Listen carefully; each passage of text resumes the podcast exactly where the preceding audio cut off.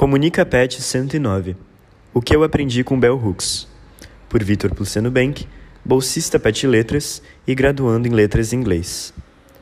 Da pedagogia engajada ao ensino e aprendizagem sem limites, os 14 ensaios do livro Ensinando a Transgredir, escrito pela norte-americana Bell Hooks, apresentam diversos e ricos posicionamentos e relatos acerca da pedagogia crítica. Nesse texto, busco traduzir em palavras alguns dos tantos ensinamentos que esta obra me trouxe e tentarei demonstrar o porquê acredito que essa seja uma obra indispensável para qualquer educador no século XXI. Primeiramente, é interessante ressaltar como a história pessoal da autora se intersecciona com o ideal norteador de toda sua obra, o pensamento crítico.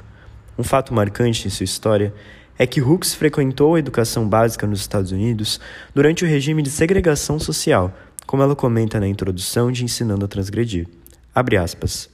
Essa transição das queridas escolas exclusivamente negras para escolas brancas, onde os alunos negros eram vistos como, como penetras, como gente que não deveria estar ali, me ensinou a diferença entre a educação como prática de liberdade e a educação que só trabalha para reforçar a dominação.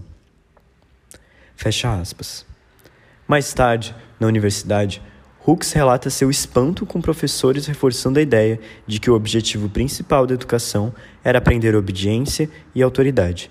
A partir dessa experiência avassaladora, a autora começou a escrever seu primeiro livro durante a graduação, o que a levou para a perspectiva da pedagogia engajada e a noção de que havia, e adiciono, ainda há, uma série crise na educação. Hooks foi profundamente tocada pelo trabalho de Paulo Freire e Thich Nhat que a influenciaram a combater o sistema bancário de educação. Paulo chamou de educação bancária aquela que considerava que o educador é sempre que educa e o educando é o que é educado. O educador é o que sabe e os educandos os que não sabem. O educador é o que fala e os educandos os que escutam docilmente, e os educadores sujeitos, os educandos objetos. Contra, contrapondo-se à educação bancária, propunha-se que os educadores fossem humanistas, que compreendessem uma educação problematizadora, revolucionária, que se identificasse com seus educandos. Tudo isso levaria à libertação de ambos.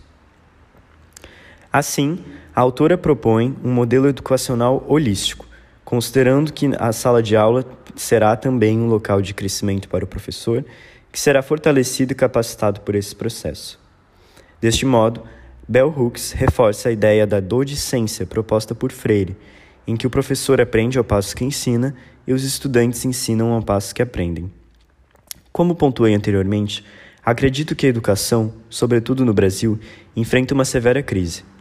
E não se trata somente de uma crise de recursos ou políticas públicas, mas uma crise ideológica. Forças políticas nefastas, declaradamente autoritárias, minam o sistema educacional já precarizado impondo perspectivas neoliberais que exacerbam as desigualdades mascaradas pelo discurso simplista e meritocrata. Portanto, Hooks é voz dissidente desse projeto de educação bancário e desigualitário. Entender a educação como prática de liberdade é um processo essencial para a formação de docentes críticos e engajados com a realidade de seus estudantes, tornando a sala de aula um espaço que acolhe os indivíduos em sua totalidade, e não como meros projetos de mão de obra qualificada. Hooks nos permite a transgredir a coisificação de toda uma classe que merece ser tratada com boniteza e consciência. Ensinar a transgredir é preciso, e mais do que isso, é cada dia mais urgente.